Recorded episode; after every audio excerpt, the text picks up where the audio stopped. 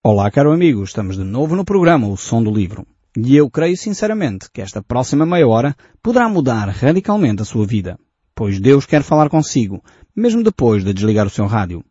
Eu sou Paulo Chaveiro e nós hoje estamos de volta ao livro de Hebreus, no capítulo 12. Nós no último programa falámos acerca da disciplina que Deus exerce sobre os seus filhos a quem ama. Eu creio que este é um dos uh, grandes textos e muito importantes textos sobre disciplina bíblica. Eu sei que muitos de nós não gostamos de uh, falar deste assunto, porque achamos em primeiro lugar que o amor uh, não é sinónimo de disciplina. Eu quero desde já dizer que não concordo com essa ideia. Creio sinceramente que uma pessoa que ama verdadeiramente tem que ter a coragem, a ousadia uh, para disciplinar as pessoas que estão ao seu redor. E vejamos o exemplo simples de um pai para com o filho. Agora é preciso também nós uh, entendermos bem os filtros que cada um de nós tem. Por vezes nós pensamos em disciplina e depois associamos essa disciplina àquilo que vivemos nas nossas casas. Se calhar se nós fomos pessoas maltratadas pelos nossos educadores, os nossos pais, vamos pensar, disciplina é uma pessoa ser espancada com um cinto. Uma vez ouvi um pai a dizer, ou um filho, aliás, a dizer que o pai o corrigia uh, com um, fios de eletricidade uh, vergados e fazia daqui um chicote e batia no filho. Eu acho isso horrível. Não é disto que estamos a falar, compreende? Quando a Bíblia fala de disciplina, não fala de maus tratos. Não confundamos maus tratos com disciplina bíblica. Outras vezes há pessoas que confundem disciplina bíblica com excomunhão. Porque talvez o nosso contexto religioso é determinado, é um determinado, e pensamos, bem, se eu vou ser disciplinado, logo vou ser excomungado. Não tem nada a ver com isso também. A disciplina bíblica é um ato de amor que é exercido por Deus, assim como um pai exerce para com o seu filho. Um pai que ama o seu filho. E não é um pai que vai fazer maus tratos. Isto tira daqui muitas ilações para nós. Em primeiro lugar, a disciplina bíblica que Deus nos eh, deixa nas Escrituras mostra claramente que não é exercida com ira. Ou seja, Deus não acordou mal disposto, teve um dia cansativo e nós, como filhos de Deus, andamos aqui a fazer umas birras e Deus de repente dá um chapadão em cada um de nós. Desculpem a expressão. Não é isto que é disciplina bíblica. Isso é o que muitos de nós, se calhar, fazemos aos nossos filhos quando chegamos cansados num dia de trabalho e estamos irritados porque o chefe eh, tratou-nos mal, ou o dia correu mal e os empregados não se portaram bem, e nós de repente damos um safanão aos nossos filhos. Não. A disciplina para com os nossos filhos também não deve ser exercida assim. Por favor, faça-me um favor. Não chame disciplina a isso. Chame irritação, chame má educação, chame cansaço, mas não chame disciplina. Não comece a educar mal os seus filhos. Eu creio sinceramente que a disciplina deve ser exercida pacificamente, deve ser exercida uh, com calma, com moderação, e se você está irritado, não discipline os seus filhos. E disciplina não é sempre sinónimo de bater. Também não faça esta eh, ligação direta. Pode acontecer, não tem mal nenhum dar uma palmada uh, de uma forma adequada, tranquila, sem que você esteja irritado, no rabo do seu filho se ele se portou mal. Há situações em que é necessário fazê-lo. Eu lembro-me de algum tempo atrás estar a falar com um casal em que a esposa era educadora e ela tinha recebido a formação que não se bata às crianças, mas a criança, seu, a sua filha, andava a bater nos adultos todos. Eu disse, você tem que lhe fazer mostrar que ela não pode fazer o mesmo. Se ela não gosta de apanhar, uh, também não pode andar a bater aos adultos. Ah, mas eu não lhe gosto de bater. Então eu disse, ok, com calma, no dia em que você não está irritada, explica à sua filha que ela não pode fazer isso, e se ela voltar a fazer, você dá-lhe uma palmada, suficientemente forte para ela sentir, mas não é para deixar marcada nem coisa do género, para ela perceber. Uns 15 dias depois, essa mãe vai ter comigo ah, afinal funcionou mesmo, ela já não bate nas pessoas adultas. E às vezes é necessário isto. Uma pequena palmada no, no rabo, a criança vai entender, eh, não é para bater na cara, não é para bater de qualquer maneira, não é para bater com, com um chicote ou com fios de eletricidade, outra coisa qualquer para deixar a criança marcada. Não. Eh, a Bíblia é contrária aos maus tratos. E se há maus tratos, devem ser denunciados a quem direito para que esses pais sejam punidos exemplarmente. Mas, ao mesmo tempo, nós pais que amamos os nossos filhos não podemos deixar de disciplinar uh, os nossos filhos, porque senão eles vão se tornar rebeldes, vão se tornar uh, mimados, e não há coisa mais triste, pelo menos para mim, do que ver um adulto mimado. E então quando se vê ministros mimados, ainda pior ainda. Porque eles têm, enfim, poderes e depois, como não se faz as vontades a esses senhores e como são mimados, enfim, vão fazer, vão fazer hum, pressões para poder alcançar sempre os objetivos que desejam. É realmente triste. Nós como pais temos que ter a responsabilidade de educar os nossos filhos para que eles sejam adultos responsáveis, para que eles sejam pessoas maduras, sejam pessoas que conseguem lidar com as perdas, com os sofrimentos, com os fracassos e com as vitórias e saibam viver de uma forma madura no seu dia a dia, num relacionamento saudável com os outros. E este é o grande desafio da educação. Então precisamos uh, realmente perceber o que é disciplina bíblica. Cuidado com essas novas tendências. Eu sei que há alguns projetos de lei para, com boas intenções até, no sentido de salvaguardar as crianças dos maus tratos. Uh, em muitos países, uh, lembro-me por exemplo no Canadá, Estados Unidos, Inglaterra, foram promovidas leis tão protecionistas que significava que os pais não podiam sequer dar uma palmada no filho quando um filho levantava uma faca para um irmão. Quer dizer, isto é, é uma aberração. E se o pai desse uma palmada na criança, a criança denunciava ao pai e o pai era preso. E isto estou a falar de casos concretos, não estou a inventar. Portanto, não cheguemos a este extremo. O que aconteceu foi que essa geração se tornou tão rebelde que hoje temos gangues organizados em muitos desses países, onde se verifica de facto um desrespeito total pela autoridade, seja ela policial, seja pelos professores, seja por qualquer uh, outra entidade que merecesse respeito. E nós, cá na nossa velha Europa, estamos a caminhar para aí se não tomamos algumas medidas no sentido de proteger, sem dúvida, as nossas crianças, mas também de dar autoridade aos pais, e já se verifica hoje nas escolas, uma grande falta de, de, de, respeito para com os professores. E isto não pode acontecer. Nós pais temos que ensinar os nossos filhos a respeitar as autoridades uh, que estão no nosso país, seja autoridades policiais, sejam os professores que estão nas escolas, uh, seja quem for. Nós temos que ensinar os nossos filhos a respeitar aqueles que estão em autoridade no nosso país. E aqui temos o grande exemplo.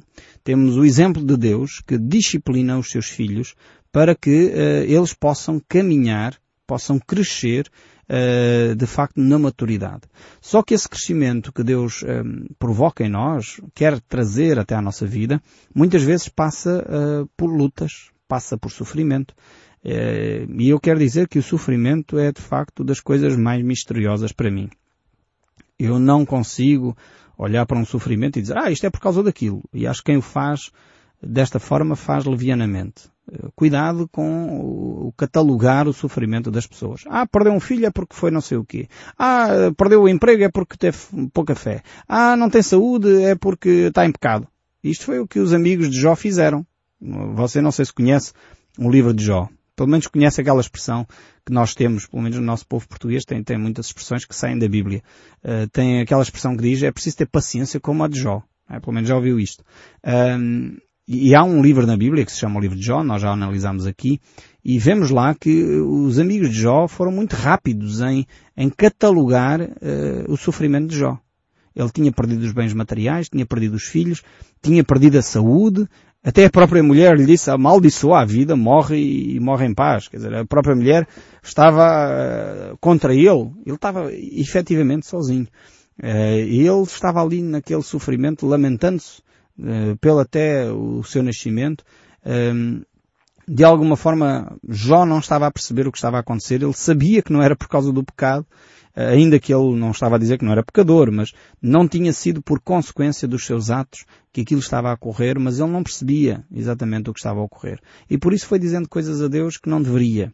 Mas é tão interessante ver este livro de Jó, que no final uh, vemos como Deus corrige a Jó, o leva para um novo patamar de relacionamento e, e, chegamos àquela frase famosa de Jó que diz Antes eu te conhecia só por ouvir, mas agora os meus olhos te veem.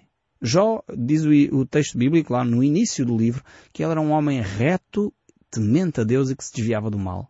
E no final da sua vida ele diz Antes eu te conhecia só de ouvir, era já um homem reto, temente a Deus e que se desviava do mal. Mas ele diz, esta experiência do sofrimento que eu vivi levou-me a ver Deus com outros olhos. Levou-me a perceber a, a, presença de Deus de outra maneira. Realmente, às vezes, nós uh, temos que dobrar o nosso joelho, ficar humildes e dizer, dentro do sofrimento desta daquela família, não compreendo eu sou limitado demais. Eu não vou catalogar, não vou dizer que é falta de fé, não vou dizer que é por isto ou por aquilo, porque às vezes é através desse sofrimento que Deus vai transportar essa pessoa para um novo patamar de espiritualidade. Ainda há pouco tempo estava a falar com um homem, ele dizia-me exatamente isso. Ah, eu antes tinha a arrogância de pensar que sabia todos os caminhos de Deus para mim. Eu, entretanto, passei por uma crise na fé e Deus levou-me para um outro patamar de relacionamento. Hoje eu percebo uh, que de facto não entendo todos os caminhos de Deus, mas começo a compreender o caráter de Deus. E é aqui que Deus nos quer. De facto, não percebemos, porque os caminhos de Deus, como diz Isaías, são de sobremodo elevados aos nossos. Assim como o céu dista da terra, assim são os pensamentos de Deus longe dos nossos pensamentos. Mas ao mesmo tempo, nós temos que conhecer o caráter de Deus, que é um caráter bom, perfeito, um caráter que veio para nos levar a um novo patamar. Aliás, é isso que diz aqui o livro de Hebreus, capítulo 12, o verso 4 em diante, que nós tínhamos prometido, voltávamos a ele, e cá estamos nós. Diz assim, ora, na vossa luta contra o pecado, ainda não tendes resistido até ao sangue. E estáis esquecidos da exortação que, como filhos, discorre convosco. Filho meu, não menosprezes a correção que vem do Senhor, nem desanimes quando por ele fores reprovado. Porque o Senhor corrige a quem ama e açoita a todo o filho a quem recebe. É para a disciplina que perseverais. Deus vos trate como filhos. Pois que filho há que o pai não corrige. Mas se estás sem correção, de todos se tem tornado participantes. Logo, sois bastardos e não filhos. Aqui temos então este aspecto da vida do cristão que deve resistir uh, com perseverança a todo o pecado que vem à nossa vida. E isso é o primeiro, a primeira lição que tiramos daqui. O aspecto de não cedermos com facilidade à tentação. Ser tentado não é errado. Atenção, isso é um, até um desafio à nossa espiritualidade. Jesus foi tentado várias vezes. Ser tentado não é o problema. O problema é sucumbir à tentação. Portanto, cair na tentação. Uh, e aqui temos realmente a ideia, o autor uh, transcreve por outras palavras, no sentido de resistir ao pecado, ou seja, não sermos levados uh, a cair no pecado. Precisamos de vigiar e orar, como dizia Jesus, para não entrarmos em tentação. E depois vemos que se acontecer nós uh, errarmos, pecarmos, errar é, é, deixar de fazer o que devíamos, ou omitir aquilo que sabíamos que devíamos fazer, uh, ou então sabíamos que era uma coisa certa e fizemos exatamente o oposto, isto é, é pecado, uh, Deus vai corrigir-nos, porque Deus nos ama. Assim como eu e você, se tem filhos, faz com os seus filhos. Se os meus filhos estão em casa e faltam ao respeito a uma pessoa qualquer, eu vou ter que os disciplinar. Não vou aceitar aquilo uh, a fingir e rir, a fingir que é uma brincadeira. Não pode ser. Se eles são crianças, não podem faltar ao respeito aos mais velhos. Não vou aceitar com facilidade se os meus filhos chegam a casa, mentem e eu depois descubro que é mentira. Quer dizer, tenho que os disciplinar. E é isto que Deus mostra aqui. Deus faz o mesmo para connosco. Deus não vai fingir que não vê o nosso pecado, porque Ele quer, como um Pai amoroso, corrigir o nosso caráter. Se Ele verifica que há pecado em nós, há situações que são fora da Sua vontade, Ele vai trazer à nossa vida situações para nos fazer repensar. E eu já contei este episódio aqui do meu filho que punha em causa porque é que eu não disciplinava as crianças na rua. E eu expliquei, filho, é porque eu te amo a ti que eu te disciplino. Os outros eu não conheço, as crianças, nem sei quem elas são. Eu não vou passar na rua e ver uma criança comportar-se mal e de repente chegar lá e interferir. Ainda que há situações, ainda há pouco tempo estava uh, numa praia e estavam umas, uns jovens, já não eram crianças, jovens para aí de 16, 17 anos, ali aos palavrões, aos gritos, e eu cheguei, desculpem lá, mas tenho aqui a família, há aqui pessoas uh, diferentes uh, que não estão confortáveis com a linguagem que vocês estão a usar não se importam de mudar a linguagem, fui correto, delicado, os jovens compreenderam, foram exemplares também, perceberam que não estavam a agir corretamente e calaram-se, mudaram a linguagem.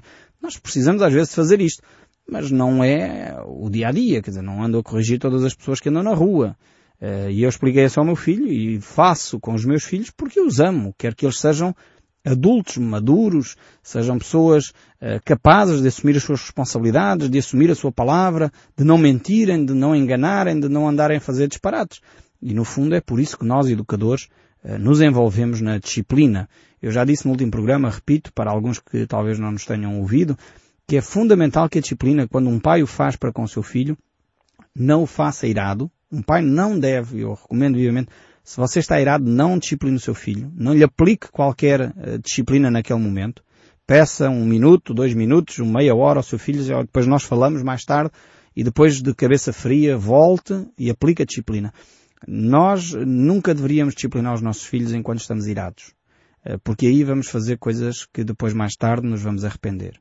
Até poderíamos ter razão o termos ficado irados. Eu não estou a dizer que ficar irritado é necessariamente mau. O que eu estou a dizer é não aplica disciplina irritado, que é para não ser uma disciplina exagerada, uma, uma disciplina que passa quase para o lado dos maus tratos. Toma atenção a isso.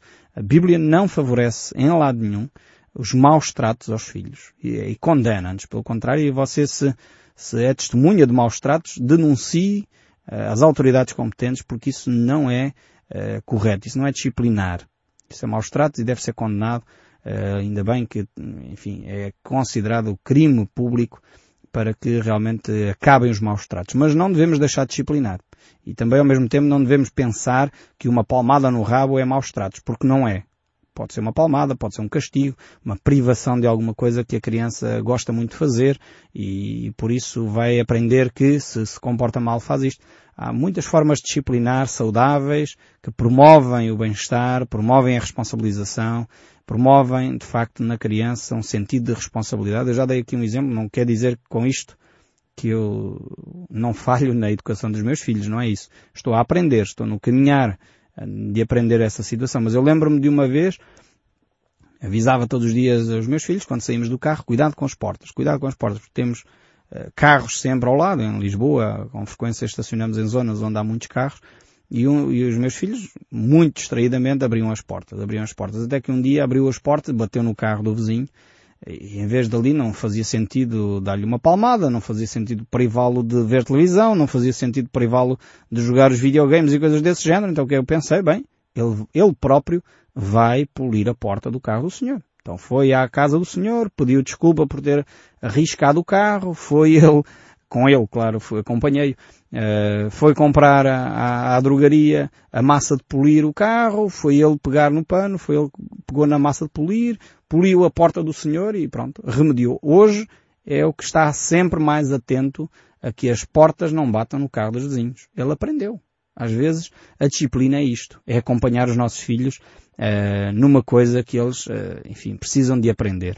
Uh, voltando aqui ao texto bíblico, verso 8 ainda, que nós já lemos, diz assim, Mas se estáis sem correção, de todos se têm tornado participantes, logo sois bastardos e não os filhos.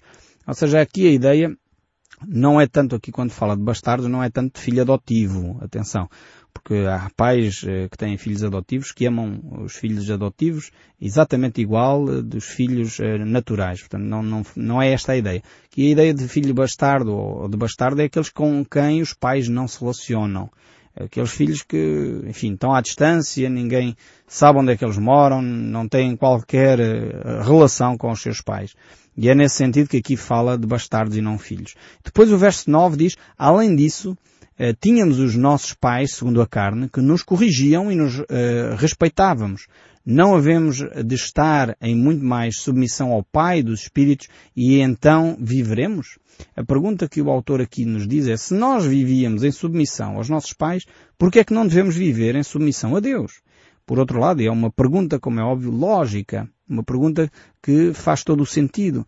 Se nós vivemos em submissão àqueles que vemos, devemos então ficar ainda mais submissos àquele que é o nosso Deus. E o verso 10 prossegue. Pois eles, isto é, os nossos pais carnais, eh, nos corrigiam por pouco tempo, segundo melhor lhes parecia. Deus, porém, nos disciplina para aproveitamento, a fim de sermos participantes da sua santidade. Veja bem, a comparação está bonita aqui no sentido de dizer que se os nossos pais nos corrigiam por coisas temporais, e que já são, são boas, são saudáveis, Deus vai nos corrigir para coisas muito mais elevadas, para participarmos na sua vida de santidade, para sermos pessoas realmente totalmente diferentes, pessoas mais dedicadas ao próximo, pessoas capazes de amar os seus inimigos, pessoas capazes de dizer bem daqueles que nos maldizem.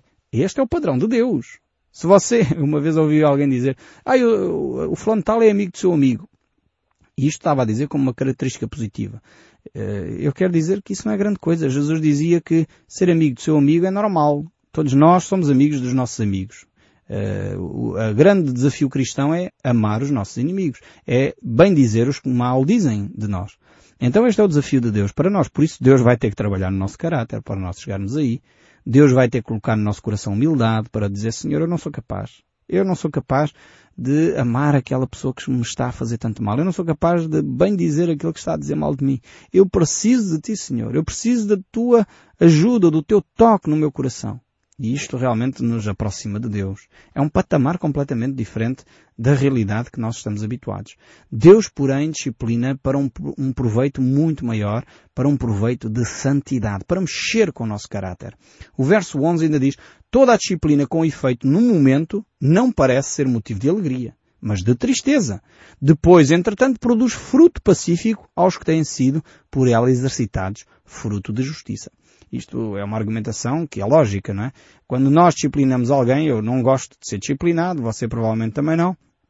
Quando alguém é disciplinado, corrigido, nós não ficamos todos contentes. Uau, pintarola, que bom, fui corrigido, estou a progredir na minha maturidade. Não. Nós quando alguém nos corrige, mas que é isto? Mas quem és tu para me corrigir?